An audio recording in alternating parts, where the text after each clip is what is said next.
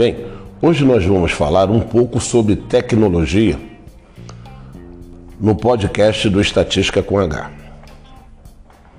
Não é raro encontrar pessoas com dúvidas sobre os planos de banda larga fixa. Em geral, as reclamações e questões surgem por conta das baixas velocidades fornecidas. De fato, existe grande incoerência sobre as taxas de download, pois, mesmo contratando um plano de 15 MB, a velocidade máxima parece ser até 10 vezes inferior ao contratado. Do ponto de vista do cliente, a lógica é bem simples. Estou pagando por uma, uma conexão de 10 MB, portanto, meu plano permitirá download em uma taxa de 10 MB.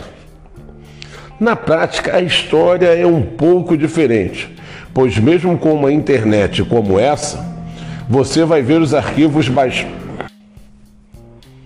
Você vai ver os arquivos baixando 1 megabyte por segundo, ou seja, às vezes até bem menos do que isso. E isso não é uma regra apenas para conexões de alta velocidade, sendo que o mesmo problema existe para quem contrata um plano de 1 mega, 5 mega ou qualquer outro valor. Mas afinal, por que isso acontece? Somos vítimas de propaganda enganosa? Como posso calcular a velocidade da minha conexão? Bem, Existem diferentes formas de representar o tamanho de um arquivo. Uma música MP3, por exemplo, pode ser 5 megabytes, 5.120 é kilobytes ou 5.243.880 bytes. Esses números representam a mesma coisa, sendo que o único ponto que realmente se altera é a forma de expressar a grandeza.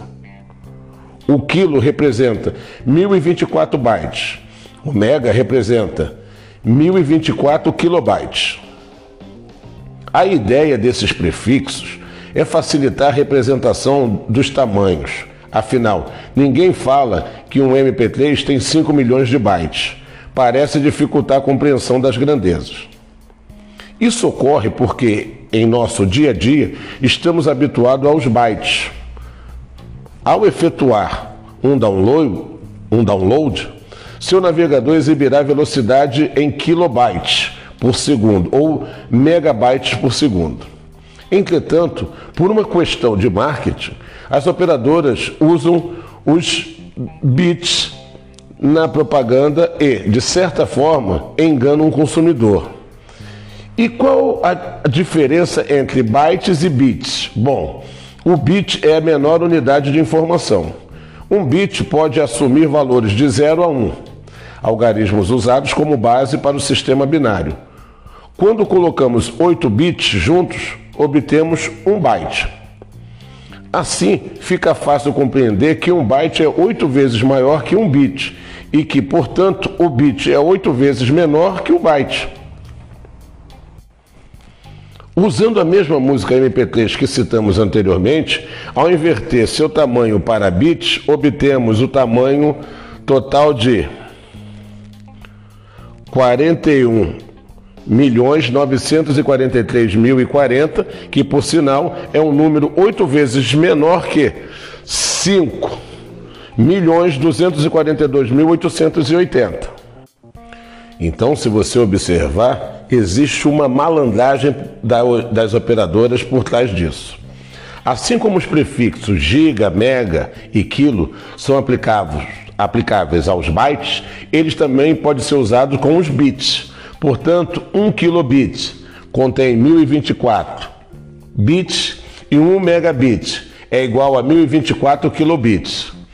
Como estamos tratando de matemática pura, a diferença entre 1 megabyte e 1 megabit é a mesma de 1 bit para 8 bytes.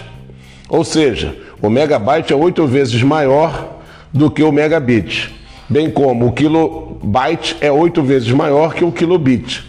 A regra vale para o giga, o teta e outros prefixos.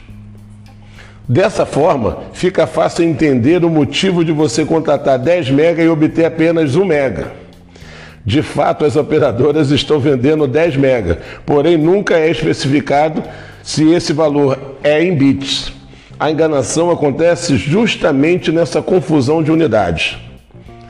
E nós, consumidores, acreditamos que as conexões são em megabytes, mas na verdade as velocidades contratadas são oito vezes menores, justamente porque o megabit é oito vezes menor que o megabyte.